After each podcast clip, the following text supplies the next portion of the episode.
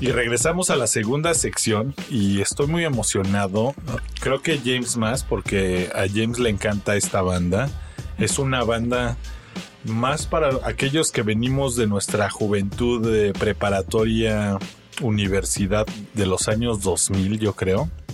La van a ubicar.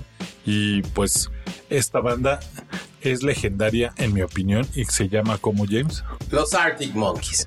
Buenísima banda, ¿no? Um, los Arctic Monkeys, una Discos banda, memorables. regresa a este cultivando la música. Y vamos a hablar de esta banda que para mí es de las últimas bandas de la gran escena Brit Rock que han existido, que han surgido, chavita. Definitivamente. Y Alex Turner que deja mucho de qué hablar, teniendo no solo eh, su banda de los Arctic Monkeys, que obviamente es su principal, sino tiene un proyecto solitario y tiene otro proyecto que se llama Last Shadow Puppet, buenísimo. Yo creo que merece un cultivando, pero más adelante será, ¿no, James? Pero me encantaría que nos contara James o empezar hablando de cómo inician los Arctic Monkeys y qué es lo que los influencia, ¿no? Que cómo llega a ser este tipo de banda. Sí, chavita, yo creo que como tú lo decías, Arctic Monkeys es esa banda que regresa a posicionar el rock británico a la escena musical. Leía en una editorial que saca una chica de nombre eh, Lizzie Goodman, ¿no? Eh, que se llama Nos vemos en el baño, que tú me decías que es una canción de los Strokes, chavita. Hay una canción de los Strokes que se llama Meet Me in the Bedroom. Hace rato que estábamos comentándolo fuera del aire. Me comentas acerca de esta chica y dije, más bien, esta banda o esta canción se inspiró en el libro de esta chica o en, En el, el artículo, ensayo. En el ensayo de esta chica. Y me gustaba mucho porque creo que este ensayo le da preludio al tema de los Arctic Monkeys. Eh, Lizzie Goodman habla de que han sido tres las últimas grandes escenas musicales que ha habido en la música rock. La primera se da en los años 90 con la escena grunge de Seattle, donde tanto Nirvana como Pearl Jam, como Soundgarden, Alice in Chains, Chavita, están en esta posición, ¿no? Sí, claro. Eh, como número dos está la escena Britpop en Inglaterra que se da en los tardíos 90, donde hay bandas que surgen aquí como Oasis, como Blur, como The Bear, eh, como Pulp, que va a venir a México al, al Corona Capital. Bandas muy energéticas, ¿no? Y que jalaron mucho esta tendencia, como tú dices, mucho más popera. Y luego este ensayo habla de esta etapa 3, que es la gran escena neoyorquina de los 2000, ¿no? Que primero se extiende, digamos, de- empieza en Nueva York, se extiende por Estados Unidos y tiene después una repercusión a nivel mundial, ¿no? ¿Qué es este tipo de música rock? Que es el post-punk y el garage rock revival, como le dicen, ¿no?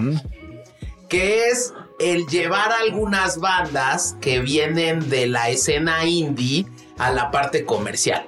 Y tenemos el ejemplo de muchas de ellas, por ejemplo en Nueva York surgen Interpol, ¿no? The Buenísimo. National, los, los Yeah Yeah Yeahs, ¿no? Me encantaban los Yeyeyes. De hecho, los pude ver en vivo en la Ciudad de México. que vinieron en, en la pasada eh, edición del Corona Capital y que, bueno, eh, uno de los máximos exponentes de, de este.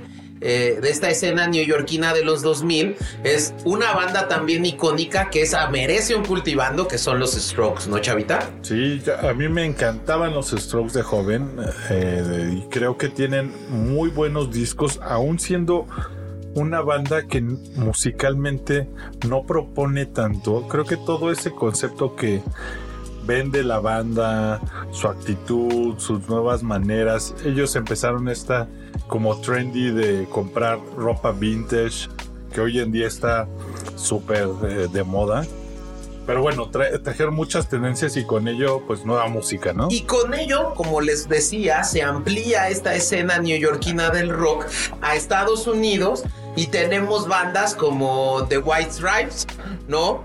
Kings of Leon, eh, The Killers, ¿no? Eh, que se va a Inglaterra primero y tienes a Franz Ferdinand, a The Libertines, a The Cooks, y que en Australia también tiene repercusión y tiene bandas como Jet o The Vines e incluso llega a Suecia con The Hypes. Entonces, esta es la gran influencia que tiene Alex Turner y los Arctic Monkeys. Digamos, eh, inician eh, su carrera eh, en los años 2000, exactamente en 2002 ¿no? Un grupo de amigos. También es una banda que se conoció en el high school, que como muchos otros, eso me sorprende. E, es correcto, y que incluso, ¿no? Eh, es importante decir que eh, tanto Alex Turner, que es el actual primer guitarra y vocal, como Matt Heldens, que es el baterista, eran vecinos en Sheffield, ¿no? que eh, en, el Reino Unido. Eh, una ciudad muy icónica, Chavita, porque yo investigando en este cultivando, Sheffield ha sacado grandes bandas de rock. Eh, ¿Verdad? Yo jamás he escuchado ese nombre de ciudad. Sí, para hacerte una idea, Pop es de ahí y Def Leppard. Órale. Grandes bandas. Además, tiene como un punto principal que tiene el campo de fútbol más viejo del mundo. ¿Tú crees, Chavita? No, no, no, me, llama la atención y creo que puede ser un buen destino a visitar, ¿eh? La próxima vez que andemos por el Reino Unido. Sí, alguna banda rockera de la actualidad. Es eh, esta banda que se llama Brick Meat de Horizon, de metalcore, que es una buena banda de rock, se la recomiendo. Y bueno, pues ahí nacen los Arctic Monkeys ¿no? Alex Turner y eh, Heldens eh, eran vecinos y se juntan con Andy Nicholson en el bajo y un chico de nombre Glyn Jones, que era el primer vocal de los Arctic Monkeys. Órale. O sea que Alex no fue el primer vocal. Alex Turner no fue el primer vocal.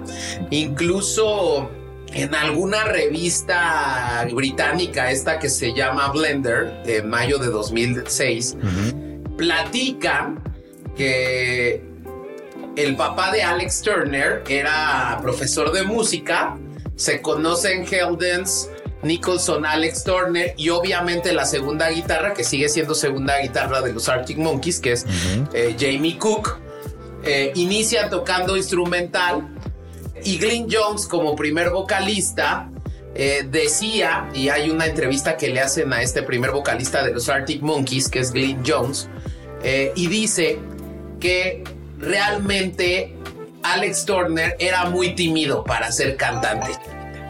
Órale.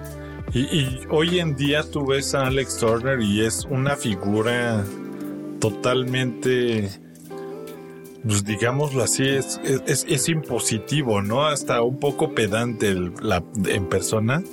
Pero no me lo yo, Yo, yo, quisiera. No sé si ustedes han visto la película del padrino, cómo cambia Michael Corleone en la 1 eh, de ser un donadie a ser. Bueno, pues así mismo es Alex Turner en los Arctic Monkeys, ¿no? Eh, su primer concierto que dan los Arctic Monkeys es el 12 de junio de 2003 en un pub llamado The Graves en Sheffield, ¿no? Eh, lo que yo veía es que tocaron cuatro rolas originales y cuatro covers, ¿no? Para que vean eh, cómo este antecedente que les doy es importante de tomar en cuenta. Un cover es de Beatles, el segundo cover es de White Stripes. El tercer cover es de Undertones. Y el cuarto cover es de Datsuns. Entonces, eh, te puedes dar cuenta de la influencia que tenían. Que escuchaban, que les gustaba. Y como estábamos comentando, igual y me estoy adelantando, pero creo que esta banda surge en tres este como fenómeno del internet eh, que fue nos comentaba ya nos, uno, eh, Miguel, parte de nuestro equipo y nuestro community manager, que pues estas bandas se hicieron en el MySpace, Napster, que ya lo platicamos con el streaming, en la historia del streaming, y creo que estas bandas se les consideraba indie porque justo eran bandas de pop que tenían pocos éxitos y pues el internet les permitió ser estos, digamos, eh, pues íconos ya eh, de la música, ¿no? Sí, esto genera que en el verano, regresando al tema de la historia de esta banda, en el verano de 2003, Turner, al mismo tiempo que tenía Arctic Monkeys, también tenía una banda de funk y era bajista de una banda de funk que tenía el nombre Judan Suki, ¿no? Donde el líder de esta banda era John McClure, que es quien le presenta al productor y dueño de la compañía productora To Fly, eh, Alan Smith Turner. Y Turner le pide a Alan Smith eh, el grabar algunos demos en Tu Órale. Alan Smith produce el primer sencillo. Algo que escuché en una entrevista que le hacen a Alan Smith es que Alan Smith le pide a Alex Turner que se quite el acento norteamericano porque tenía mucha influencia de los Strokes. Entonces, mm. él es el que le pide que regrese al acento británico, que es un gran éxito de los Monkeys, ¿no, Chavita? Sí, definitivamente. Creo que ese, e, ese sellito o ese toque que le da el acento británico a muchas bandas, no solo a los Arctic Monkeys, jala más, ¿no? En mi opinión, sí trae algo ahí, e, e, ese acentito. Pues bueno, este Alan Smith consigue los managers de los Arctic Monkeys que van a ser Jock Barrendale y Ian McAndrew, ¿no? Y van a ser ellos eh, posible tres demos de los Arctic Monkeys entre 2003 y 2004 e incluso Barrendale eh, se pone a manejar la camioneta de los Monkeys para ir de pop en pop y ser conocidos, ¿no? Eh, graban 18 canciones en el Yellow Arc Studios de Inglaterra y estas 18 canciones forman parte de un primer disco que muchos llaman que no es el primer disco porque no está grabado, son una serie de demos, eh, no está masterizado, pero este primer disco que se llama Beneath the Boardwalk. Este Beneath the Boardwalk se llama así porque el Boardwalk era el bar donde trabajaba Alex Turner como barman, ¿no? y que bueno, pues lo que hacía es que le daban chance a su banda de tocar en ese bar y lo que terminaban haciendo eh, eh, los managers de la banda, que eran esto, este Barren Daily McAndrew, era regalar el vinil de, de, Boardwalk eh, afuera del ¿no? Órale, eh, eso es de ser un, disco de colección machine, ¿eh? No, hay muchas cosas de colección en los Arctic Monkeys, chavita. ¿Qué, ¿qué pasó? voy aprendiendo. Que muchas veces la gente se llevaba el disco, eh, el, CD eh, de, de estos 18 canciones y la subía a las plataformas porque empezaba este tema del Napster y de subir canciones al internet y de compartir esas canciones. Y entonces, bueno, pues realmente los Arctic Monkeys son, y creo que aquí es un punto muy importante, una de las grandes bandas que da a conocerse a través de la red eh, de, la internet. ¿No, Chavita? Sí, definitivamente. Creo que este fenómeno justo, como ya lo había dicho, del Internet, nos trajo muchas nuevas propuestas que no les daban, digamos, ese espacio en las grandes disqueras que buscaban ya ciertas fórmulas. Pues se dieron cuenta de que había mucho más, ¿no? Y mira, creo que aquí, y tú me comentabas algo, y creo que es importante tocar ese punto en esta parte, Chavita, porque Alex Turner ha platicado de este vinil de Boardwalk que nunca lo hicieron para ganar dinero, que la mejor forma de que la gente los escuchara era regalando su música. Entonces, los Arctic Monkeys un poco se quitan la responsabilidad de esa difusión ilegal, ¿no? Esto provoca que la popularidad de los Monkeys vaya subiendo en todo el norte de Inglaterra e incluso genera la atención de la propia radio de la BBC. Aquí lo que yo leía es que un fotógrafo muy novato llamado Mark Bull fue quien filma las primeras actuaciones de la banda que permite hacer eh, el video icónico de Fake Tales of San Francisco. Por eso es tan casero el video. E incluso este, este, este video es el que lanzan en su sitio web junto con todos los demos para poder ser descargados por eh, la gente. ¿No, Chavita? Definitivamente, James. Yo creo que este, este tipo de ondas jaló mucho y pues siendo de los pioneros utilizando este tipo de tecnologías, pues obviamente creo que la juventud los adoptó. Yo, yo empecé a escucharlos justamente eh, con descargas de música. La verdad es que ya compré el disco bastante tarde. Por ahí de 2007 yo tenía el primer disco. Pero sí, yo creo que benefició a muchos de los primeros eh, en adoptar esta tecnología. Con esto, Chavita, y esta popularidad que van generando los monkeys a través de la red, en mayo de 2005 eh, lanzan un EP que se llama Five Minutes with Arctic Monkeys, ¿no? Donde vienen dos rolas que a mí me encanta eh, eh, una de ellas, que es la que ya habíamos nombrado, que es Fake Tales of San Francisco. ¿no? Es una de mis favoritas, por cierto. Y la otra que viene en este EP es From the Ritz to the Road, eh, que también es una, es, es, una muy buena. Y para los coleccionistas, ¿no? Este EP fue limitado a 500 CDs y 1000 viniles, chavita. Entonces sí vale una lana el vinil. Seguramente.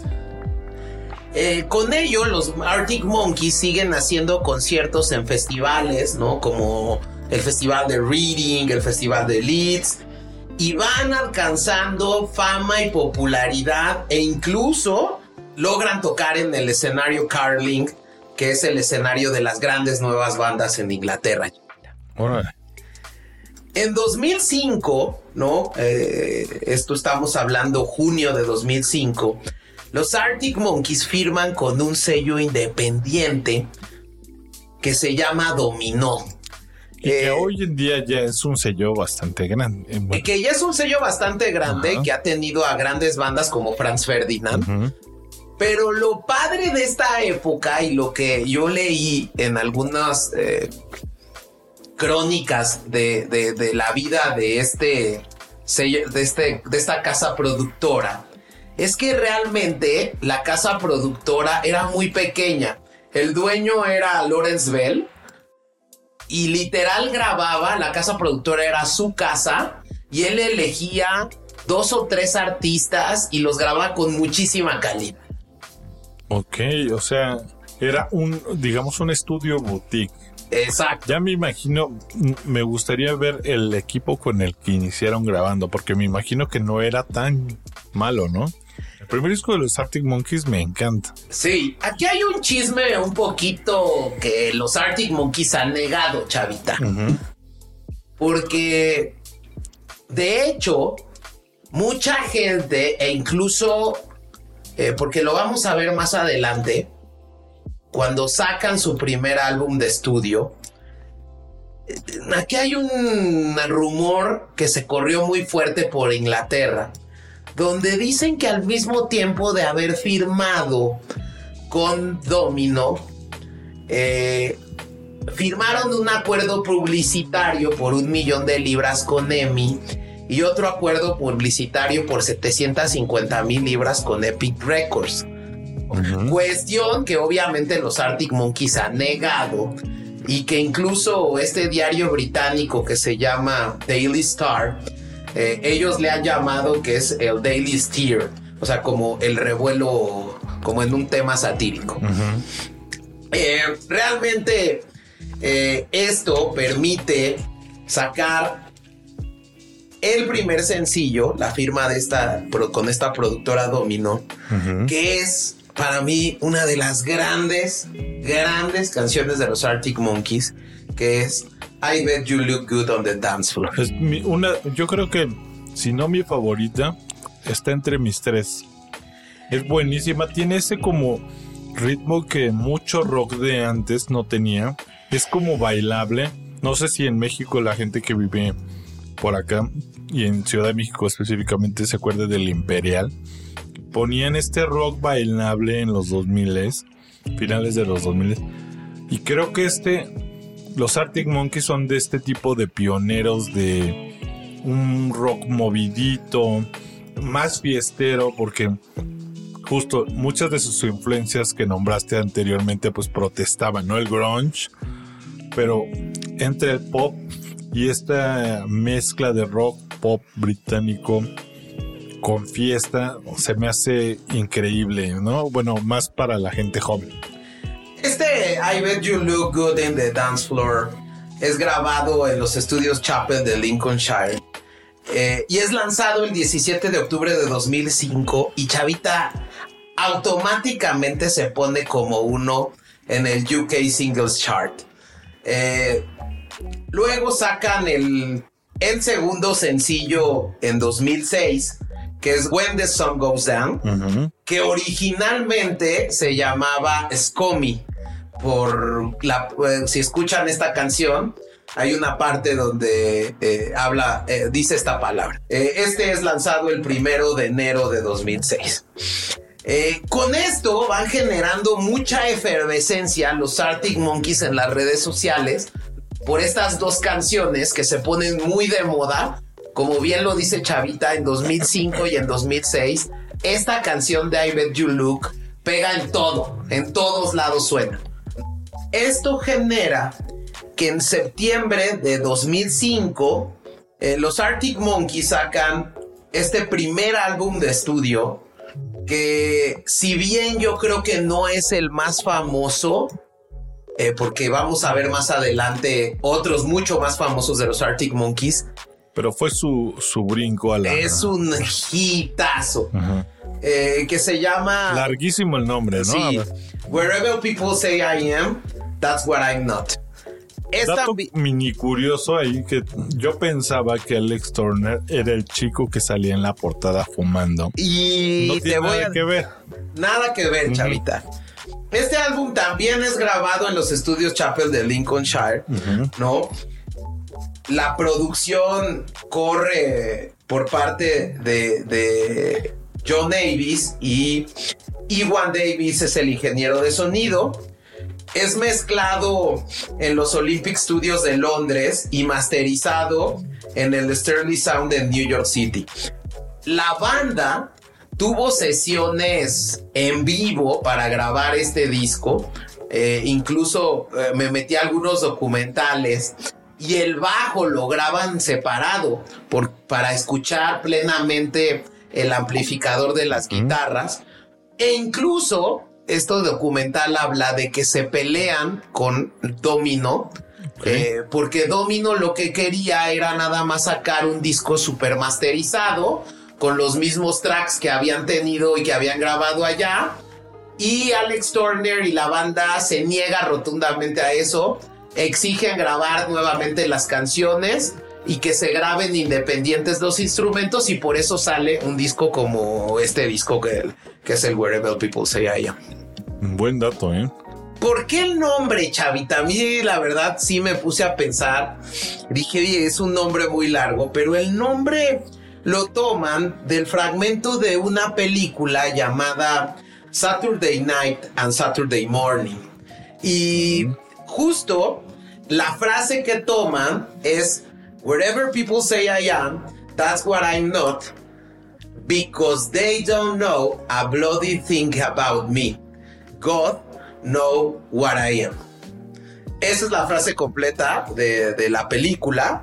Está, eh, está, cool saber de dónde llegó ese, ese título, ¿eh? porque me, me gusta, digamos, el concepto del título, pero es larguísimo para un disco de, o un álbum musical, ¿no?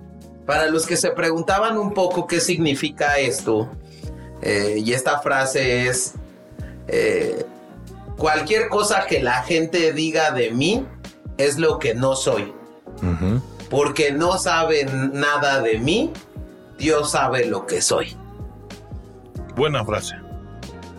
Eh, como bien lo señala Chavita, el cover, digamos, la portada del disco, es un cuate que está fumando un cigarrillo. Y este cuate era un amigo de la banda llamado Chris McClure. Y que ahí tiene, tengo una anécdota, chavita. Eh, cuando sale esta, este disco, causa una gran efervescencia. De hecho, creo que es, si no es uno de los más grandes lanzamientos de 2006, este, este disco. En Inglaterra tiene incluso premios por ello, pero la portada del disco es incluso criticada. Ok. Por el Ministerio de Salud de Inglaterra. Por el cigarro, supongo. Exactamente. En la portada sale un cuate fumando un cigarro y el Ministerio de Salud dijo que incitaba a la gente a fumar. Pero eh, fíjate que aunque el arte es muy sencillo, a mí me encantó esa portada. O sea, no sé qué tiene, pero es se me hizo con muchísima onda. Y creo que, como ya lo repito, yo ah, ah, la primera vez que compré el disco juraba que el cantante de los Arctic Monkeys era este sujeto, pero nada que ver. Sí, y justo realmente la respuesta del manager de la banda cuando niega esto me gusta mucho, porque dijo exactamente, argumentó lo contrario. Dijo, puedes ver en la imagen que al verlo fumar no le está haciendo nada bien. Entonces, justo como que... bajó bien ese balón, bajó bien ese balón. México, Se lanza este álbum el 6 de junio de 2006 es un álbum que se basa en un garage rock, que las temáticas alrededor de este disco hablan eh, de cosas muy banales, chavita, sobre la vida nocturna y social de los chavos del norte de Inglaterra. Este es el premio que logra, es el álbum debut con las ventas más rápidas en la historia, ¿no? De la música británica, logrando una cantidad bestial de copias vendidas en la primera semana. 363.731 en la primera semana solo en Inglaterra. Qué loco. En julio sale en Estados Unidos y vende 34 mil copias. Es el segundo álbum de estilo indie debut con más ventas rápidas en Estados Unidos lo posiciona en el 24 del Billboard. La verdad creo que aquí la salida de Arctic Monkeys no es tan bien recibida por los críticos de Estados Unidos, eh, que lo ven como un grupo que es alzado por la prensa británica. Incluso algunos de las grandes revistas de los Estados Unidos decían cosas así. Este es otro ejemplo de una nueva banda británica aclamada en demasía por su prensa. Órale. Y yo, pero yo creo que ellos, su mayor público está en los Estados Unidos. yo creo que hoy en día sí, pero no empezaron siendo así. Órale. Este álbum rompe todo. Eh, la revista eh, británica Enemy los nombra al álbum como el quinto mejor álbum británico de todos los tiempos. La banda igualó el récord de The Strokes y Oasis en los... Solo este disco. Este disco. Bueno. Este disco. Eh, en los Enemy Awards de 2006, ganando los tres mismos premios que ganó Oasis y The Strokes, como eh, mejor banda nueva, mejor canción y bueno, la banda más famosa de, Inglaterra. En 2006, eh, exactamente el 24 de abril, sale otro, otro EP llamado Who the Fuck Are Arctic Monkeys. La crítica dijo que era una reacción al exceso de atención que los rodeaba, tiene cinco canciones. Y aquí pasa una cosa bien ¿Son nuevas canciones o son canciones que pertenecían al álbum? Perdón que te pregunte, Jane. ¿Son qué? ¿Canciones nuevas? Chavitas son diferentes, son diferentes. Ok. Eh, realmente son, estas canciones son muy raras. Eh, escuchen este EP, muy recomendable. ok. ¿no? Lo importante de este EP, Chavita, ya para eh, ir acelerando un poquito la historia de los Monkeys, es que se van de gira, ¿no? Eh, Después del lanzamiento de este EP en el Reino Unido, Andy Nicholson, que era el primer bajista de los Arctic Monkeys, decide no acompañarlos a la gira por Norteamérica debido a que él declara que tiene una fatiga por la gira intensa que habían tenido eh, los Monkeys, ¿no? Y bueno, pues eh, van los Monkeys a los Estados Unidos y regresando, Andy Nicholson anuncia su separación. Eh, y anuncia su separación para generar un proyecto en solitario y él declara que no podía lidiar con la fama y el éxito cosechado por la banda, ¿no? Eh, la banda saca un comunicado muy rápido que dice, lamentamos informar que Andy no forma más parte de la banda y confirman al actual bajista de los Arctic Monkeys, que es eh, Nico Miley, que eh, tenía una banda que se llamaba The Dot Gems. ¿Y, y qué onda apostar a este tipo de, de salidas de los grupos, no? Justo antes de, de, que- de hacerla aún más grande, yo no sé si me podría salir de una banda así.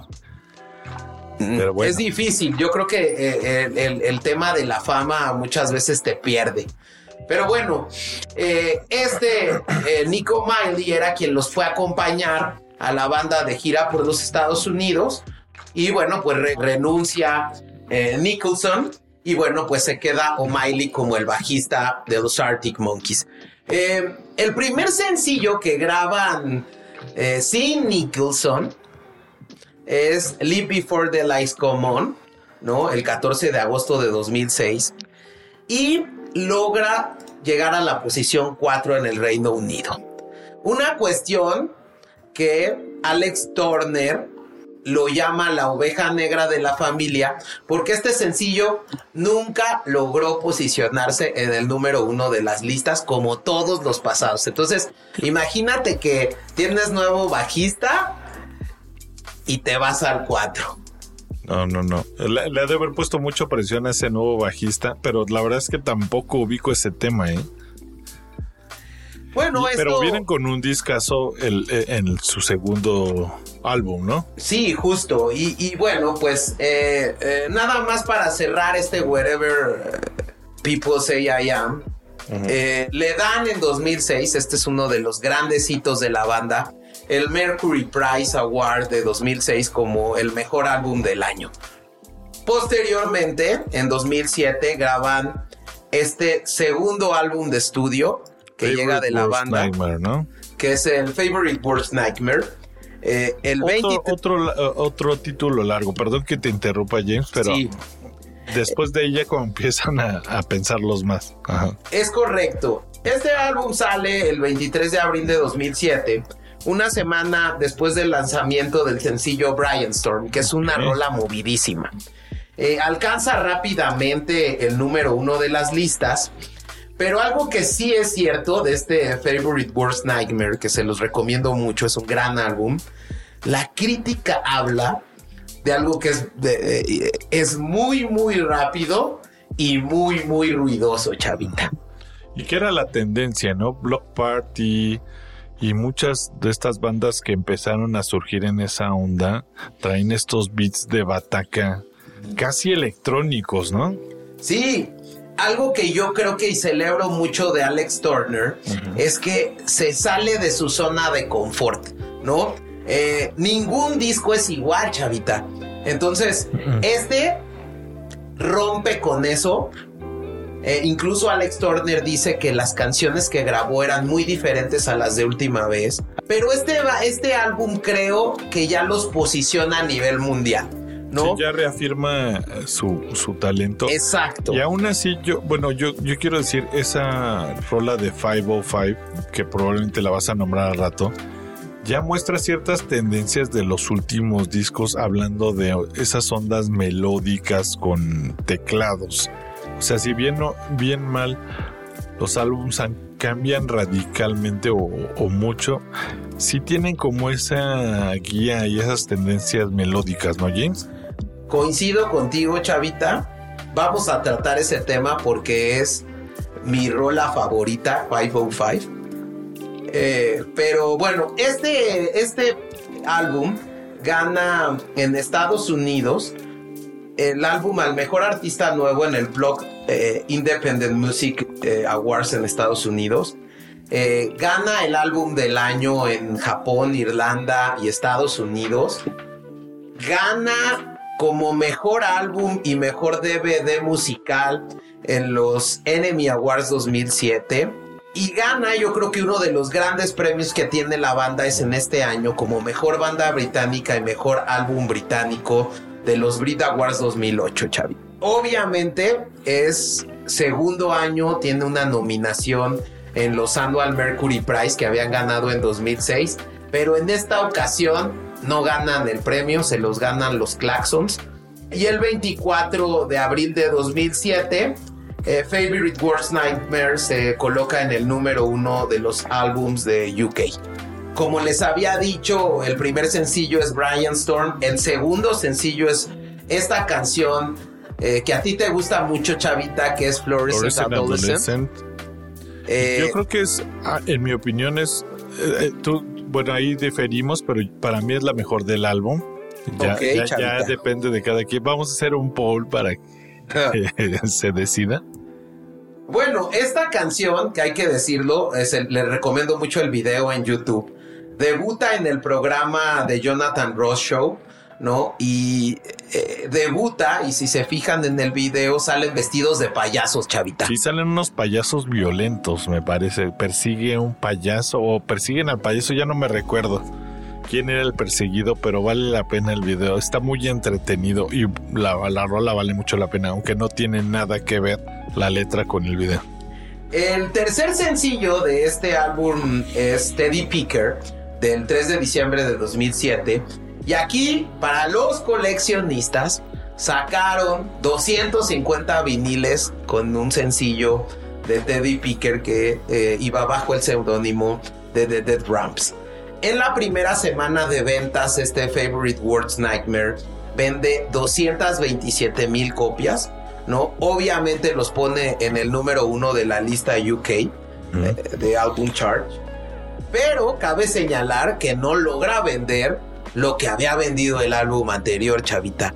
Eh, prácticamente vende 130 mil copias menos. Pero muchas veces, eh, siempre esos arranques de discos nuevos, después de un mega éxito, empiezan fuerte, pero ya que empiezan los críticos y la gente a escuchar, es donde pueden bajar las ventas, ¿no? Sí, justo es, es ahí donde todo mundo pues cuando ve el cambio de una banda tan, tan, tan drástico, ¿no? Mucha gente se queda. Y eso es lo que vamos a le ver. ha pasado Radiohead igual cuando se volvió más electrónico, la gente dijo, ¿qué pasa con ellos? Eh, yo, yo escuchaba rock crudo. Pero bueno, yo creo que es parte de la evolución de las bandas. Y si te quedas en lo mismo, pues también ahí vas perdiendo, ¿no? Te vuelves maná, chavita. Te vuelves maná y Fer, ¿no? más el Fer de maná. Este disco eh, vende 44 mil copias en Estados Unidos en la primera semana y la, fue, y, la, y la banda pues ganó tres veces álbum platino en Reino Unido. Esto los lleva precisamente a encabezar uno de los grandes festivales que también está eh, su concierto completo es en Glastonbury 2007 Chavita eh, tienen grandes shows eh, el 28 y 29 de junio de ese año logran tocar en el concierto más asistido que ha tenido la banda con dos fechas en donde venden 55 mil entradas en el County Cricket Club de Lancashire en Manchester. Es, es, eh, es una banda que ya se vuelve icónica y que incluso le da chance a grandes artistas como Amy Winehouse para que vean. A partir de aquí, Enemy los define como una banda que define una generación. Eh, de hecho, aquí es recomendable este concierto de At the Apollo, eh, que es en el Apollo de Manchester y que incluso es lanzado para el cine, chavita. Órale. Luego viene una gran etapa de los Arctic Monkeys que yo la, la, eh, la pondría, que es esta parte del 2008 al 2010. Pero entre 2007 y 2008, Chavita, y tú me puedes hablar más de giras grandes también, ¿no? ¿Eh? Eh, hacen grandes giras. Hacen grandes giras. Eh, sobre todo cambian el, el sonido y en esta pequeña etapa entre este cambio, Alex Turner decide iniciar un proyecto alterno llamado The Last Shadow Puppet mi favorito, y yo lo prefiero a los Arctic Monkeys, ya y defieren los fans, seguramente me van a comer. Lo hace con Miles Kane, otro músico que también tiene muy buenos discos. No es tan grande para nada como los Arctic Monkeys, pero juntos a mí se me hacen. Se me hace como la mancuerna perfecta. Y yo les recomiendo que escuchen muchísimo, al menos su primer disco, The Age of the Understatement. Vale muchísimo la pena el proyecto traen muchísimas ideas y cantan ambos. Y creo que las voces van mucho, ¿no, James? Sí, es, es, es, muy buen proyecto. Yo difiero un poco contigo, Chavita. La verdad es que yo creo que los Arctic Monkeys son mucho mejor que las Shadow Puppet, pero bueno, ya luego lo discutiremos con una chela. Eh, nada más para cerrar este Favorite Worst Nightmare. Esta canción que es mi favorita, que es la de 505 Alex Turner cuenta que la escribe mientras viajaba solo en un tren por la noche desde Filadelfia a Nueva York para encontrarse con la que entonces era su novia, una chica de nombre Alexa Chung, quien lo esperaba en una habitación del hotel cuyo número era el 505. Órale. Eh, bueno, después de este... Y, eh, algo raro porque el 505 también es como una, un código de Nueva York. Yo pensé que se refería a Nueva York. Pues no, chavita. Después de, esta, eh, de este tema experimental de las Shadow Puppets, los Arctic Monkeys sacan su tercer álbum de estudio que se llama Humbug en 2009. Y que está muy interesante su historia porque la mitad del álbum eh, se graba en un estudio desértico que se llama El Rancho de la Luna, ¿no? Y aquí, esta primera mitad eh, la graban con Josh Ohm, que es, el, que es el cantante de los Queen of the Stone Age, como productor del disco. Y la segunda parte la graban con James Ford en Nueva York. Buenísimo equipo, ¿eh? Y Josh Home también seguramente aportó mucho. A mí me encantan los Queens of Stone Age. La banda debuta con las canciones Crying Lightning, eh, Pretty Visitors, eh, Dangerous Animals y Potion Approaching, que en ese tiempo se llamaba Go Kart en el tour que hicieron por Nueva Zelanda eh, y Australia. Tengo que decir que no fue mi disco favorito, extrañamente, aún teniendo todas estas personalidades. No sé tú, James. Es que a mí la verdad es que eh, yo salvo este disco por esta canción de Crying Lightning, que me parece que es cuando eh, a los que les gusten las guitarras, Alex Turner empieza a utilizar este efecto que se llama el rat, ¿no, Chavita? Sí, e, e, este efecto acá distorsionado. Y bueno, la gente que conoce de guitarras, pues es, una distorsión un poco especial ahí que le da este toquecito como de bocina rota a la guitarra. Y que eh, es un toque ahí muy raro. Escuchen la rola. Creo que a mí me parece, creo que es la única que me gusta de ese álbum realmente. Pero échenle el oído y lo van a notar muchísimo también en el AM y en varios de, los discos de Arctic Monkeys. Eh, una revista muy famosa que se llama Clash eh, y un escritor muy icónico de esta revista que se llama Simon Harper. Eh, creo que describen muy bien este álbum, Chavita, porque dice que pusieron un pie fuera de sus estilos aceptados. Y creo que es cierto. Los Arctic Monkeys vuelven a cambiar un poco su estilo en la forma de tocar, ¿no? E incluso Alex Turner dice que eh, idearon este álbum mientras estaban escuchando a Nick Cave, a Jimi Hendrix y a Cream.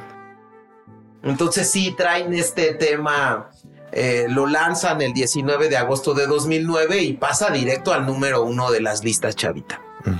Eh, lo que describen muchos críticos es que en, esta, en este álbum en específico, los Arctic Monkeys pasan del garage rock al rock desértico e incluso al rock psicodélico.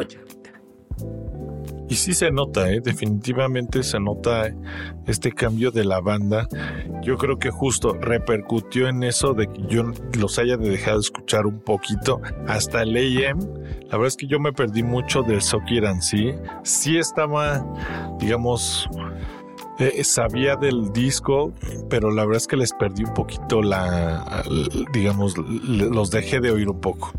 Sí, chavita, pues mira, eh, creo que aquí es donde para mí tiene este disco Humbug es bueno.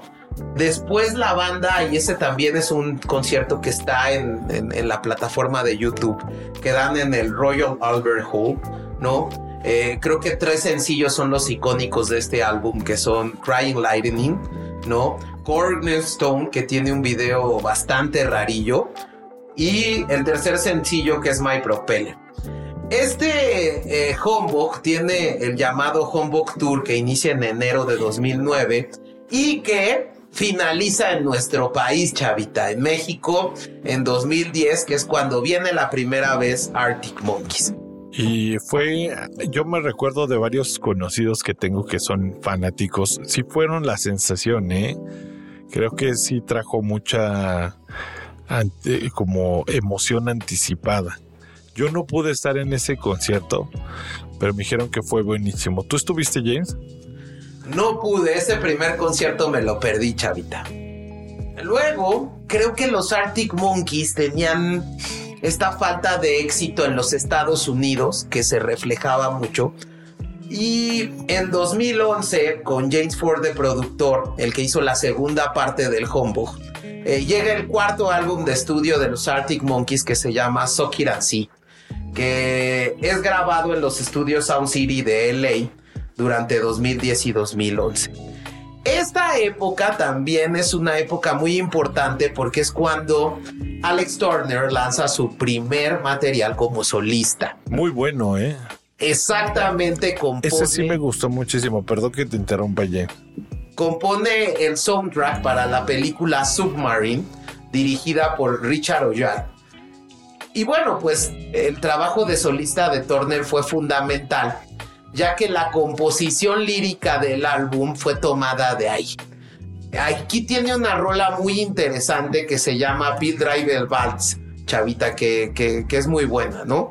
Sí, muy buena rola. La verdad es que yo, yo la verdad es que me hice como fanático más de una que se llama It's Hard to Get y una que se llama Stock on the Puzzle pero para mí llegó ese disco igual a, través del, de, bajarlo. Entonces realmente yo no lo vi o, yo no lo seguí a través de, digamos, de los sencillos lanzados por la radio. Pero bueno, este disco es muy bueno, se los recomendamos.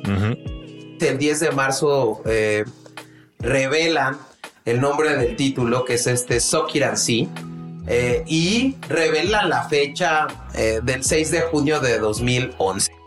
El primer sencillo del álbum es Don't Sit Down Cause I've Moved Your Chair, ¿no? Eh, que fue lanzado para descargarse digitalmente desde el 12 de abril y sacaron algunos vinilos. Pero algo que me gustó y que fue muy interesante que hizo la banda en este álbum, Chavita, es que le daban la oportunidad a los fans de escuchar el disco antes de comprarlo. Órale, está bueno el concepto, ¿eh? Y, jaló o no jaló ese concepto, porque te puedes quitar a muchos, eh, digamos, comparadores por ahí, ¿no? Suck and See fue lanzado el 6 de junio de 2011, chavita, y fue derecho al número uno de las listas de álbumes británicos. Eh, con esto, Arctic Monkey se convierte en la segunda banda de la historia en lograr que cuatro álbumes de estudio lograran debutar en el primer puesto de forma consecutiva. Este sonido también significa otro cambio muy abrupto de la banda dejando de lado sus circunciones en lo psicodélico, en este rock psicodélico, y centrándose más en un rock indie e incluso en un pop acústico, chavita. El segundo sencillo es Hellcat Spangled Shalala. Y en 6 de septiembre, la banda lanzó un video musical de la canción So Can See con aparición de Matt Helders. Ya anunciaron que la lanzarían como sencillo el 31 de octubre lanza nuevamente en julio de 2011 un EP de seis canciones tomadas de una sesión en vivo del iTunes Festival de Londres, que es buenísimo. Yo se los recomiendo, este está buenísimo. Eh, lo pueden encontrar en, iTunes Store. Y después de este disco se viene el disco que en mi opinión es mi favorito, James. Y creo que se nota el cómo madura esta banda, ¿no, James? Sí, chavita. Digo, Realmente, eh, eh, nada más me gustaría cerrar este Socan Seed porque es importante destacar el tour que hicieron. Eh, en el tour fueron cabeza del Festival Internacional de Benicassim, ¿no? Que era un gran festival, ¿te acuerdas, Chavita? Sí, buenísimo, cerca de Barcelona. Siempre quise asistir y por X o Y razón, bueno, también tanto los estudios como el presupuesto, nunca pude ir. Y eh, bueno, pues eh, los Arctic Monkeys encabezan este festival junto a The Strokes, Arcade Fire y Primal Scream, chavita. También tocan, eh, gracias a este Sokiransi en Lula Palusa en agosto de 2011. Y bueno, pues el 27 de octubre terminan este disco con esta, este sencillo que se llama Evil Twin, ¿no? y bueno, pues la barca, la, para que vean la grandeza de esta banda, en marzo de 2012 se embarca en un tour por Norteamérica en soporte a The Black Keys, chavita, que es otra gran banda. Buenísima, y yo creo que también esa banda merece un cultivando. Es una banda yacera, rockera, que tiene toda esta onda. Eh, vale la pena, digámoslo así. Chavita, y sí llega este álbum que a mí me parece que es el gran álbum de los Arctic Monkeys.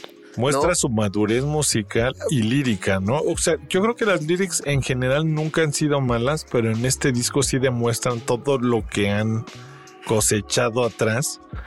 Y tanto puede uno leer las lyrics y, le llegan con solo la letra, como la, la música. Creo que tienen el conjunto perfecto en este disco. Y yo creo que esta es la cúspide, ¿no? Mucha gente después de este disco empezó justo a dejar un poquito o a quitársele ese gustito por los Arctic Monkeys, por lo que he notado al menos aquí entre amigos. Aquí es importante decir que hay que poner ciertos precedentes, chavita, ¿no?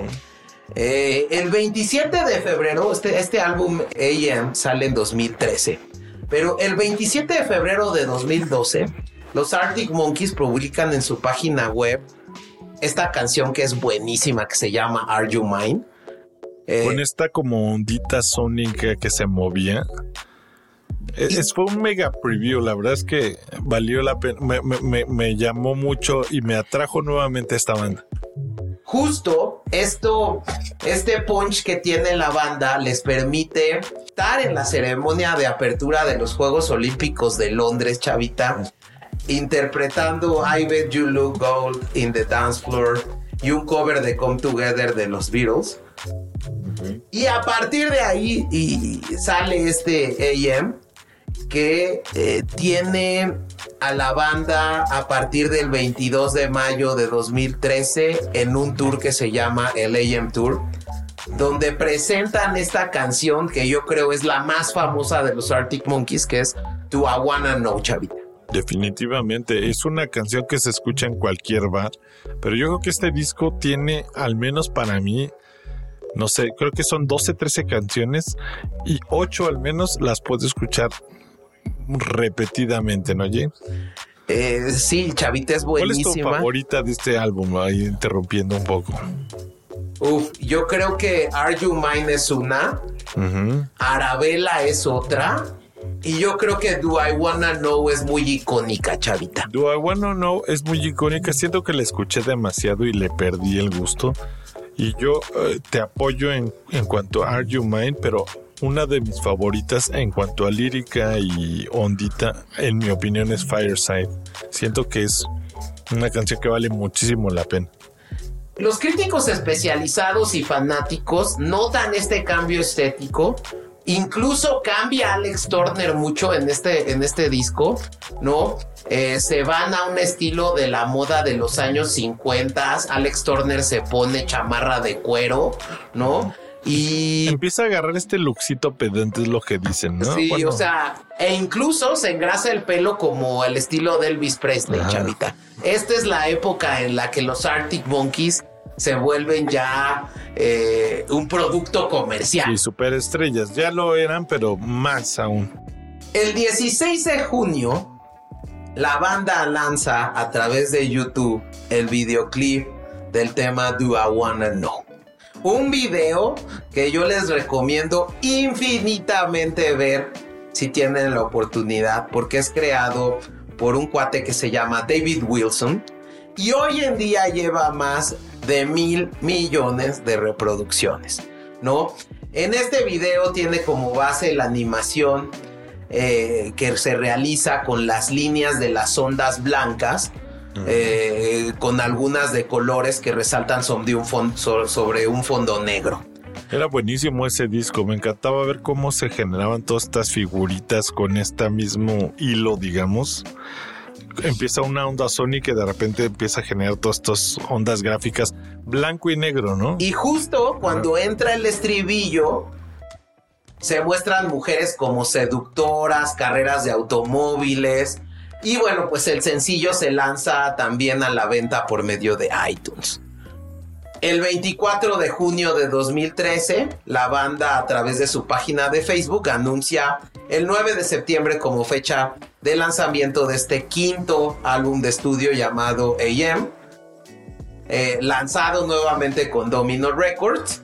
Y este disco va a estar producido también por Josh Ohm de Queens of the Stone Age, eh, quien coprodujo el álbum de 2009 del grupo Humbug eh, Bill Ryder Jones y el baterista Pete Thomas.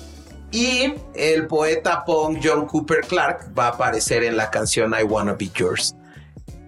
Alex Turner en una entrevista realizada en EMIM comenta que el título de este nuevo trabajo estaba inspirado en un álbum de la banda americana Velvet Underground.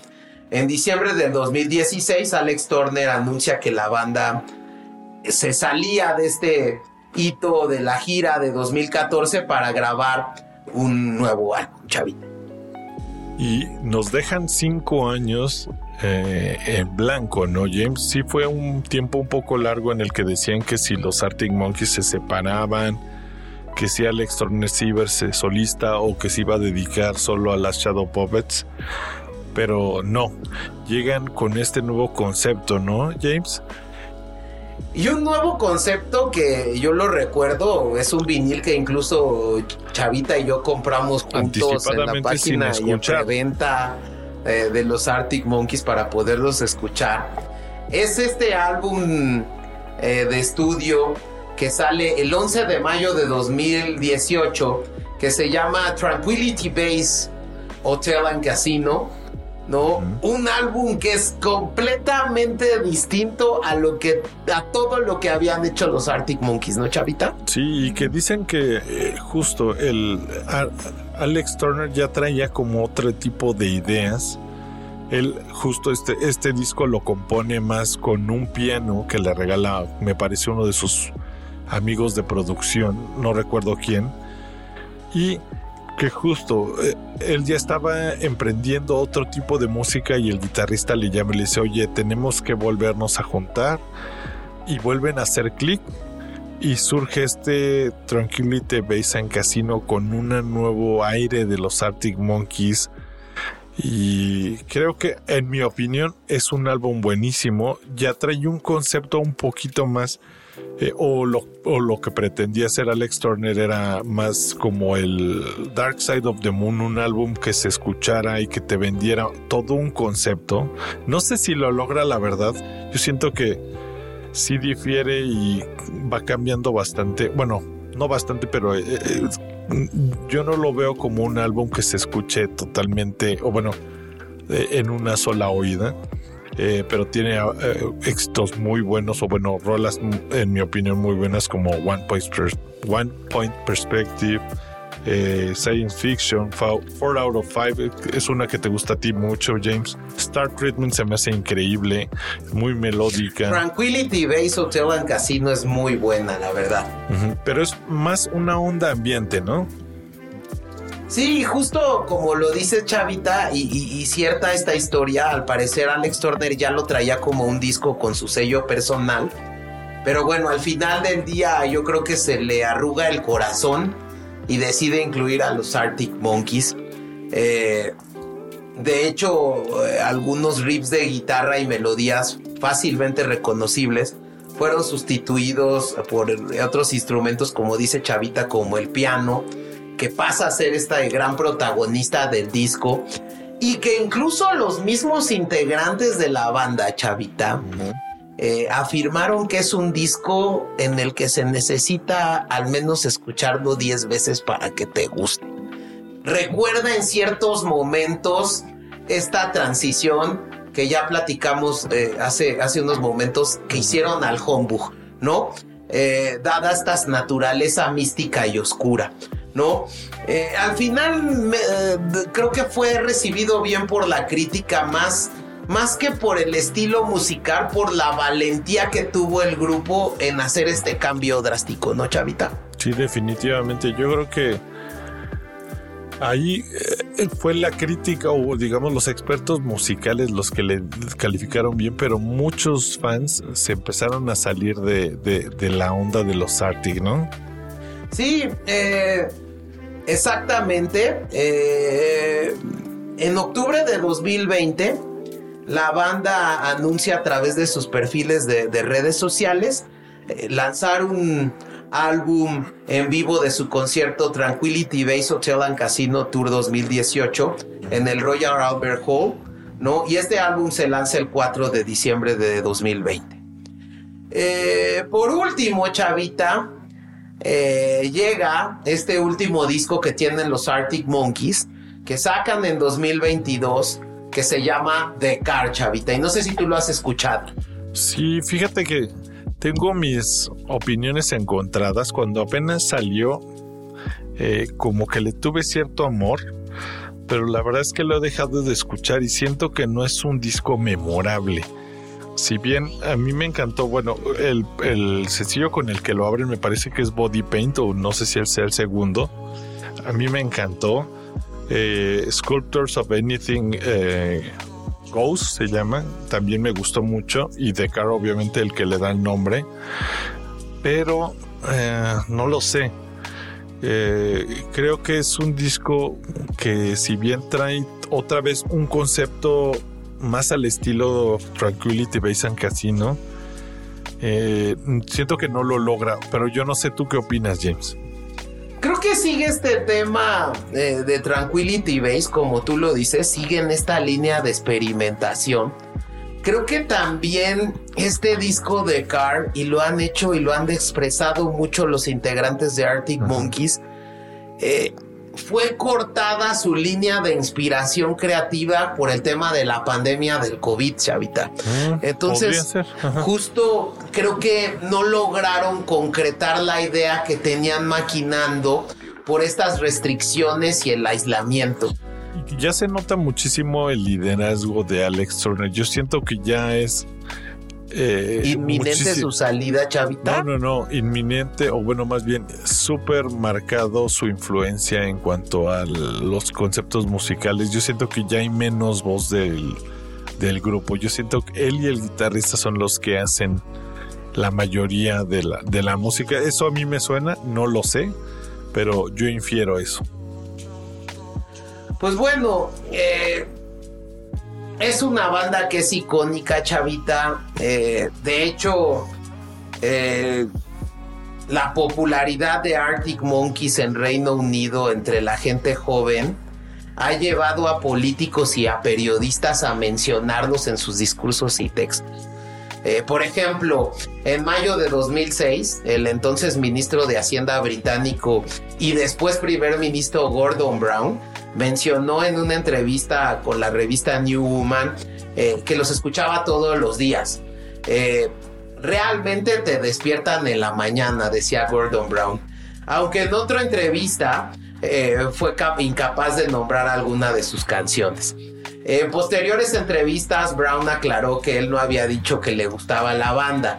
Yo simplemente dije que te despertaban en la mañana. Eh, también en un discurso en la Labour Party Conference de 2006 sobre el riesgo del calentamiento global, bromeando dijo que estaba más interesado en el futuro del círculo polar ártico que de los Arctic Monkeys.